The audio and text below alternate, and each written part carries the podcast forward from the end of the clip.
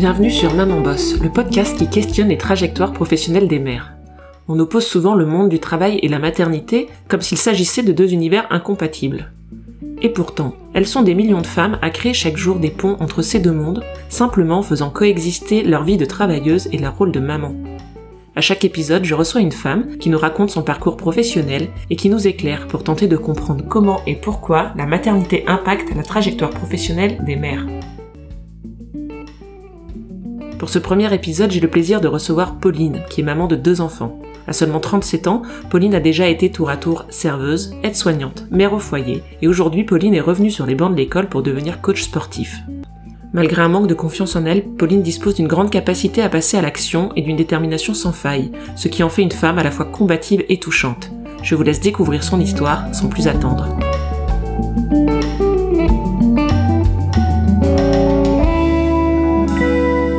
Bienvenue Pauline, je suis ravie de t'accueillir pour ce premier épisode du podcast Maman Boss. Avec plaisir.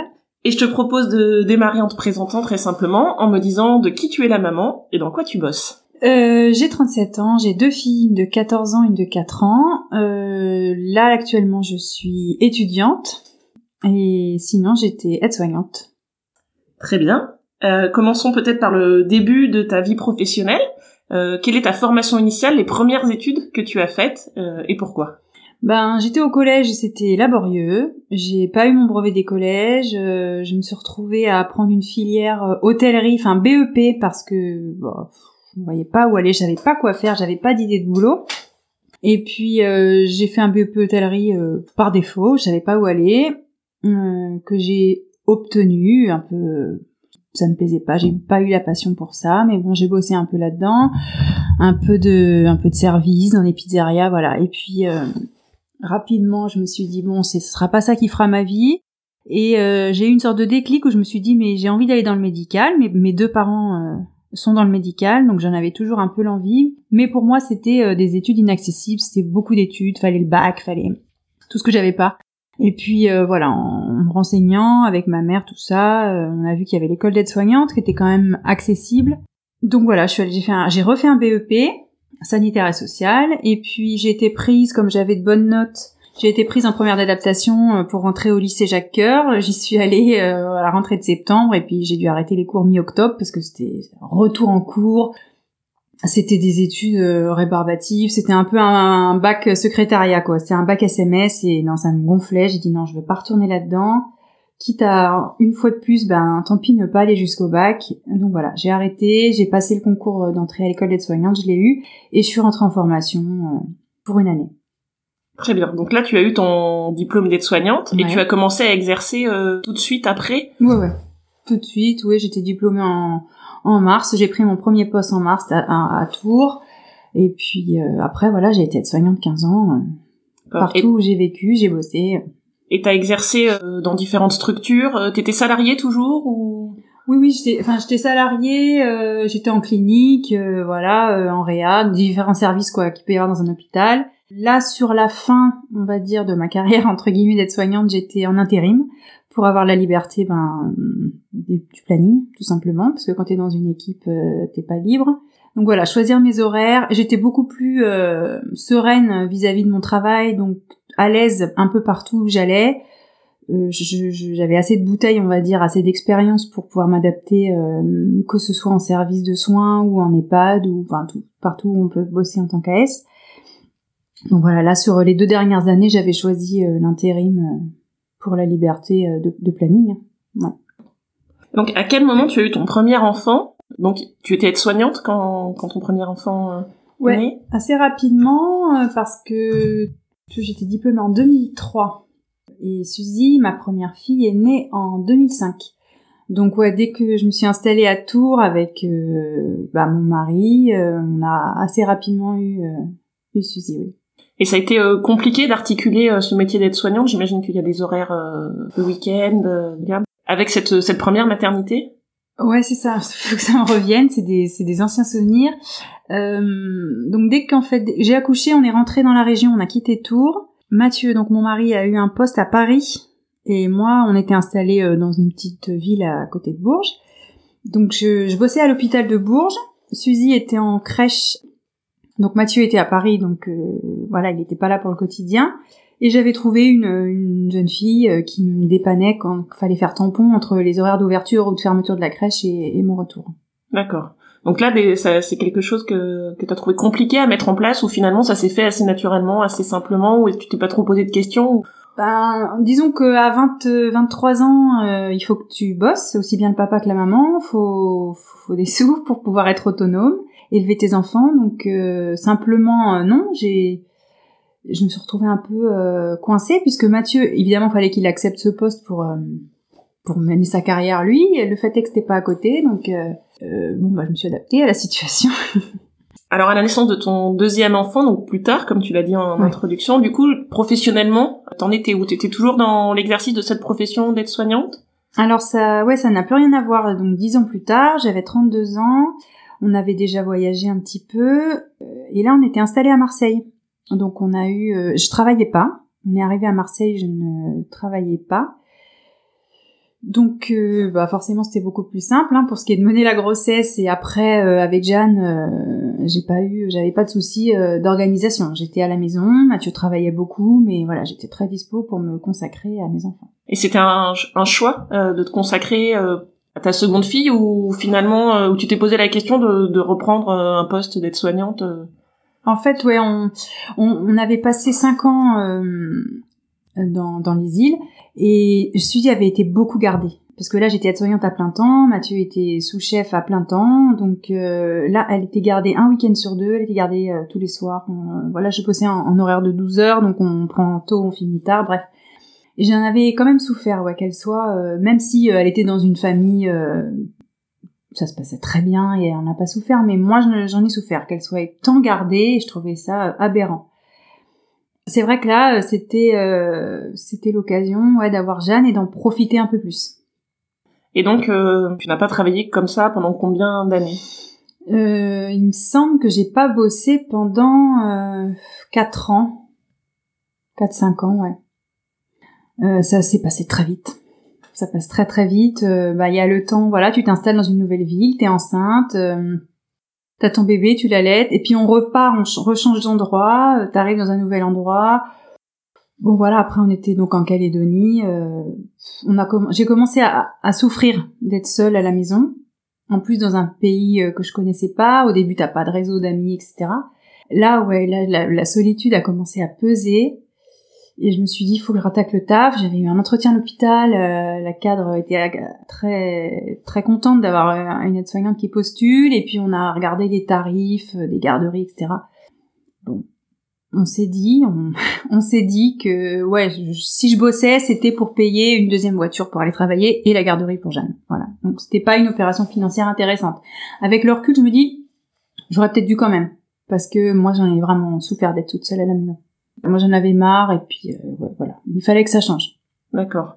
Et du coup, comment a germé l'idée d'une d'une reconversion et d'une reprise d'activité? Donc, j'ai compris que là, t'as pas repris ton métier d'aide-soignant parce qu'en fait, en termes financiers, euh, c'était pas une opération intéressante. Mais est-ce que finalement, euh, le fait de reprendre dans un autre domaine, ça s'est imposé à toi ou ça s'est fait un peu par hasard euh, ça faisait un moment, un moment que j'avais envie. Je savais que j'avais envie de changer de boulot. Alors j'aime toujours mon métier d'aide-soignante. Hein, J'en parle au présent d'ailleurs. Je suis toujours aide-soignante. Euh, euh, les conditions d'exercice sont impossibles, impossibles. À mes années, mes, mes deux années d'intérim, j'étais beaucoup en EHPAD et c'est c'est pas possible. Humainement, moi, j'y arrivais plus. Donc je savais qu'il fallait que je quitte ce métier à regret, vraiment à regret. Et euh, ça faisait plusieurs années que je me disais, je sais que pour n'ayant pas vraiment de diplôme, le diplôme de base en France c'est le bac, hein, quoi que tu veuilles refaire après, il faut le bac. Donc euh, en 2013, Mathieu était parti en saison, j'ai profité de ce temps pour euh, passer à un DAEU. Donc c'est un diplôme d'accès aux études universitaires. Par le CNED, je me suis dit c'est à domicile, voilà, il t'envoie les cours, tu passes ton truc. Ça me permettait c'était pas, il y avait aucun projet, c'était juste, tiens, un jour je vais reprendre des études, au moins j'aurai ça, ça me bloquera pas. Ce diplôme, c'est l'équivalent du bac, voilà, c'est ça? Ça te, ça t'ouvre les mêmes portes euh, qu'un bac. Donc euh, je l'ai eu également, euh, c'était très gratifiant d'avoir un diplôme que j'ai posé seul. Et puis je savais pas trop me diriger dans la diététique, j'ai regardé pour faire un BTS diététique, même par le CNED, le CNED le proposait. Euh, ça me paraissait compliqué. euh, Il y a beaucoup de chimie. euh, bon, je me disais là, euh, toute seule, ça va pas être possible. Le DAEU, c'était assez euh, général. C'était des cours pas très compliqués. Là, euh, j'attaquais une phase euh, scientifique. Bref, je me sentais pas capable. Et puis, après la naissance de Jeanne, je me suis mise au sport. À la base, j'étais pas sportive du tout. Si, dans l'enfance, l'adolescence, et puis plus rien depuis 15 ans, quoi. Et j'ai découvert, euh, voilà, euh, le sport et le, tout, tout le bien-être qu'en découlait. Et puis, je me suis mise à en faire beaucoup. Alors, ça correspondait aussi à un moment où je travaillais pas et où je souffrais d'être seule chez moi. Je pense que voilà, tout s'est, tout s'est fait en même temps, quoi. Donc, j'y allais beaucoup, trois, quatre fois par semaine, euh, des sports assez intenses, etc. Et comment tu t'es organisée pour reprendre le sport en ayant un enfant en bas âge dont tu avais la garde euh, Permanente, ouais. permanente? Ben ça se ça s'est bien goupillé parce qu'on était donc en Calédonie. J'ai trouvé ben par Facebook euh, un- une nana qui faisait des cours de pilates à l'extérieur. Donc sur la plage, je me suis dit super, je peux y aller avec mon bébé. Et ça a commencé comme ça. Super, je peux y aller avec mon bébé, donc euh, j'ai pu m'y remettre comme ça. Après, j'avais des cours où je pouvais pas emmener ma fille, mais bon, Suzy était plus grande, Jeanne était au lit, je pouvais me permettre de les laisser une heure et demie, deux heures le soir, la petite dormait, la grande euh, pouvait se gérer pendant une heure et demie. Donc voilà, ça c'est, il fallait que je trouve des cours qui, qui correspondent à ma situation. Donc soit tard le soir quand le bébé dort, soit à l'extérieur où je peux l'emmener avec moi. D'accord. Et donc, petit à petit, t'as repris le sport et t'as commencé à envisager l'idée d'en faire euh, ton métier. Non, parce que si j'avais regardé, j'avais regardé euh, euh, pour être kiné ou pour être euh, ostéo ou pour être euh, ouais prof de sport mais euh, prof de PS. Tout ça c'était inaccessible. C'est inaccessible. euh, C'est des concours ou des études très longues. Ou, euh, pour être kiné, il faut faire la première année de médecine. Enfin tout ça c'était inenvisageable pour moi. Et puis un jour, euh, j'avais acheté un magazine euh, de sport et je suis tombée sur un petit encart. Euh, devenez euh, coach sportif. euh, en un an. Enfin voilà, il y avait plusieurs trucs qui m'ont tapé à l'œil. Je vais voir sur internet, euh, il y avait aucun requis, prérequis d'âge, de diplôme, rien du tout. C'est un peu viens comme tiens quoi. Si t'as le concours d'entrée, t'es bienvenu quoi. Donc j'ai préparé ouais ce concours d'entrée qui est- qui c'est des tests physiques, c'est un QCM, enfin c'est c'est pas très compliqué. Le premier concours, euh, malgré tout, je l'ai loupé physiquement sur les tests physiques. De toute façon, il y a des tests euh, de sélection, voilà, c'est le but. Hein. C'est des épreuves euh, éliminatoires. Quand tu dis que c'est pas très compliqué, c'est quand même un concours qui est assez euh, exigeant physiquement. Aujourd'hui, je me dis non. Je me dis, ils ont raison, c'est une base. Finalement, si t'as pas cette base-là, euh... de toute façon, tous les concours, voilà, t'as un mode de d'élimination des candidats. Et là, ça passe par le physique en premier. Je trouve pas ça déconnant quand tu sais que tu vas attaquer une formation dans le sport, euh, nous sélectionner sur le physique. euh, on nous demandait pas de faire euh, 30 tractions, hein, c'était vraiment quelque chose de réalisable. Moi, mon point faible, c'est euh, c'est euh, le cardio, on va dire. Bon bah voilà, si la première épreuve elle est pure cardio, bah ouais, j'ai mis deux ans à l'avoir. Mais bon, c'est pas grave, je l'ai eu. Je l'ai eu quand même, donc je suis rentrée, euh, voilà, je suis rentrée euh, en septembre là euh, en formation. Aujourd'hui, comment tu t'organises pour concilier ta formation avec euh, ton rôle de mère Est-ce que c'est quelque chose qui est compliqué? Est-ce que tu as mis des choses particulières en place? Est-ce que C'est compliqué, oui, puisque Mathieu a un poste euh, à Lyon, donc euh, nous on vit à Bourges, donc à 400 bornes d'écart, donc je suis toute seule à la maison avec les filles, ça a toujours été comme ça et ça n'a jamais été un problème, sauf que euh, ben, je travaillais plus depuis 4 ans, donc on avait pris un petit rythme de croisière, même les enfants, elles étaient habituées à avoir leur maman en permanence, très dispo, euh, pas fatiguée, euh, voilà. Donc euh, là, on a un petit appart. Bon, les filles sont pas loin de leur euh, leur lieu de scolarité, moi non plus. Mais effectivement, la donne a changé. Je suis fatiguée, je suis stressée. Euh, euh, ma grande fille passe son brevet des collèges cette année. Ma petite est très demandeuse. Elle souffre assez de l'absence de son père, donc du coup, elle est très très demandeuse avec moi. Ouais, c'est compliqué. C'est une année difficile à gérer avec la pression et la fatigue physique euh, ben, qu'il peut y avoir sur une formation euh, dans le domaine du sport. par rapport au soutien que tu as reçu, que ce soit celui de ton mari, de ta famille ou même de tes enfants, parce que tu as une, fille assez grande en âge de comprendre, comment cette reconversion dans un domaine qui a priori pas spécialement euh, fait pour les mères de famille, on peut se dire que l'exigence physique est pas forcément euh, très compatible quand on a eu deux enfants. Est-ce que tu as été soutenue? Comment ça a été perçu? Du côté de mon mari, il apporte, on va dire, euh, de par son éloignement géographique, il apporte un soutien financier. Alors quand je travaillais pas, j'avais pas de revenus. Bon après sur la fin, je faisais de l'intérim, donc j'arrivais quand même à, apporter de l'argent. Mais là cette année, c'est une année à plein temps, donc c'est vraiment pas de revenus. Donc il m'apporte ce soutien-là. Et puis et puis il fait un effort lui de son côté en venant nous voir à Bourges. Moi je vais le voir à Lyon. Enfin on se répartit quand même un peu le on fait des efforts chacun de notre côté. Lui, il travaille aussi beaucoup et c'est compliqué pour lui de se dégager du temps pour venir. Bon, donc euh, de ce côté-là, euh, voilà, Mathieu me soutient comme ça. Après, moi, j'ai absolument voulu faire cette année d'études à Bourges parce que j'ai ma famille. Donc euh, j'ai un gros soutien de la part des, des grands-mères, des enfants, qui m'aident, qui me gardent les enfants, surtout quand je suis en période de stage, parce que je finis tard le soir. les vacances scolaires, je peux avoir du, ouais, beaucoup de soutien de ce côté-là euh, de la part de la famille. Donc ton projet de reconversion, il a été bien accueilli et tu as été soutenu dans, cette démarche-là. Oui, oui, ça, il n'y a pas de problème là-dessus. Alors après, c'est la galère entre entre guillemets la galère du quotidien. C'est vrai que je, je passe mes mon temps à voir mon planning, à quel moment ça va coincer, qui trouver pour euh, garder Jeanne, parce que Suzy elle se garde toute seule aujourd'hui, mais garder Jeanne, euh, les garderies, les nounous, les machins, bon voilà, ça c'est une vraie galère au quotidien, mais je suis bien soutenue.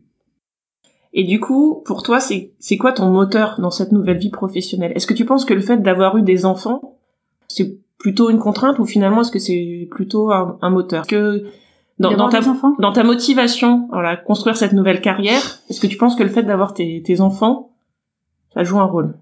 Je vais être très honnête, euh, avoir des enfants, euh, c'est une galère cette année. si je pouvais les ravaler pendant cette année, ça me faciliterait considérablement la vie. Je suis entourée de jeunes gens dans ma promo qui n'ont pas d'enfants. Bon, bah voilà, hein. ils ont le temps de réviser, ils ont le temps de se consacrer à 100% à leur année d'études, ce qui est pas mon cas. Je me dis, j'ai peut-être même foiré mon, mon diplôme, que je l'aurais pas, parce que j'ai pas le temps. J'ai pas le temps euh, de réviser, euh, de travailler.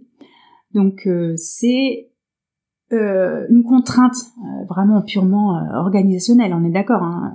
Je, je regrette pas qu'elle soit là, pas du tout. Mais oui, c'est c'est ça me ça me facilite pas la vie. Après, je, je ça, ça ne serait pas un frein. Enfin, il n'est pas question que ce soit un frein à mon développement personnel d'avoir des enfants. Euh, qui t'a sacrifié, euh, ouais, peut-être un peu une qualité de vie pendant un an, euh, que ce soit un peu le stress, un peu la course.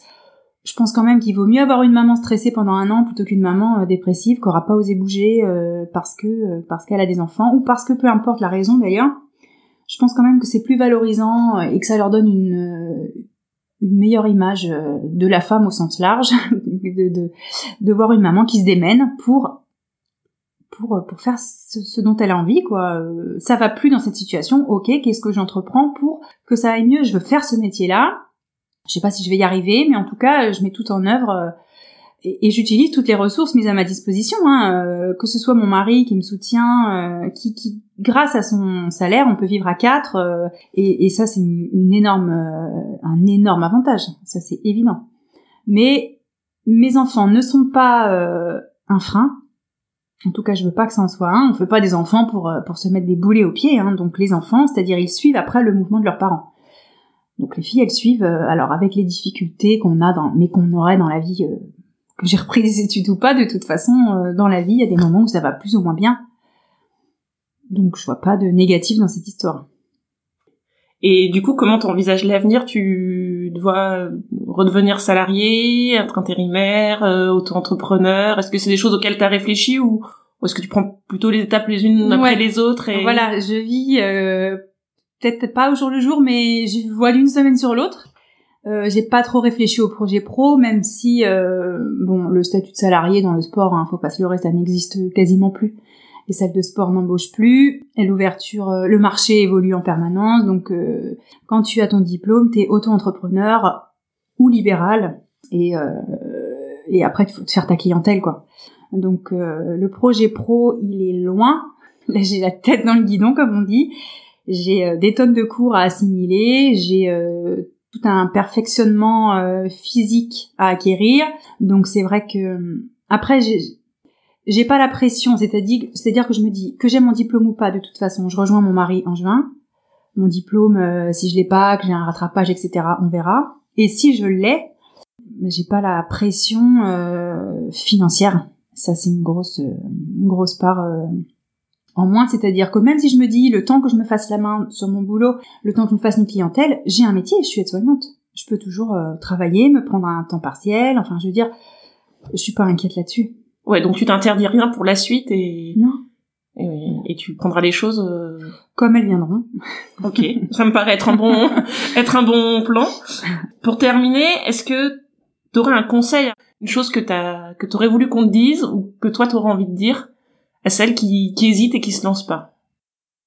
Chaque situation est différente. Euh, je pense que vraiment, moi, ma technique, ça c'est totalement perso. C'est vraiment de pas regarder trop loin, parce que c'est extrêmement flippant de, de se dire euh, oui, mais si ça, ça va pas. Oui, mais si ça, ça va pas. Oui, mais là, comment on va vivre? Alors après, je l'ai fait égoïstement. Aujourd'hui, euh, mon mari peut me reprocher de m'être jeté dans le truc euh, sans trop euh, me préoccuper de la vie de famille, de la vie financière, de la fa- du foyer.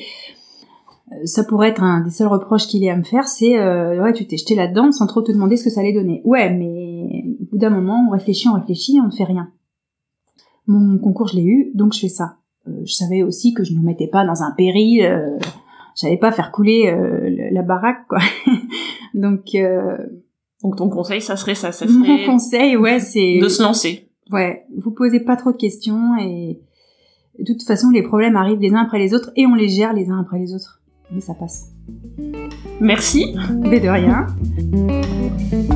Et oui, ça passe. C'est sur cette phrase si simple et pourtant si juste que s'achève ce premier épisode. Je remercie infiniment Pauline de s'être prêtée au jeu et de m'avoir accordé sa confiance pour ce premier épisode. Je lui adresse évidemment tous mes vœux de réussite pour son diplôme et je ne doute pas une seule seconde qu'elle fera un excellent coach sportif. Je vous dis à très vite pour un nouvel épisode. Et d'ici là, maman bosse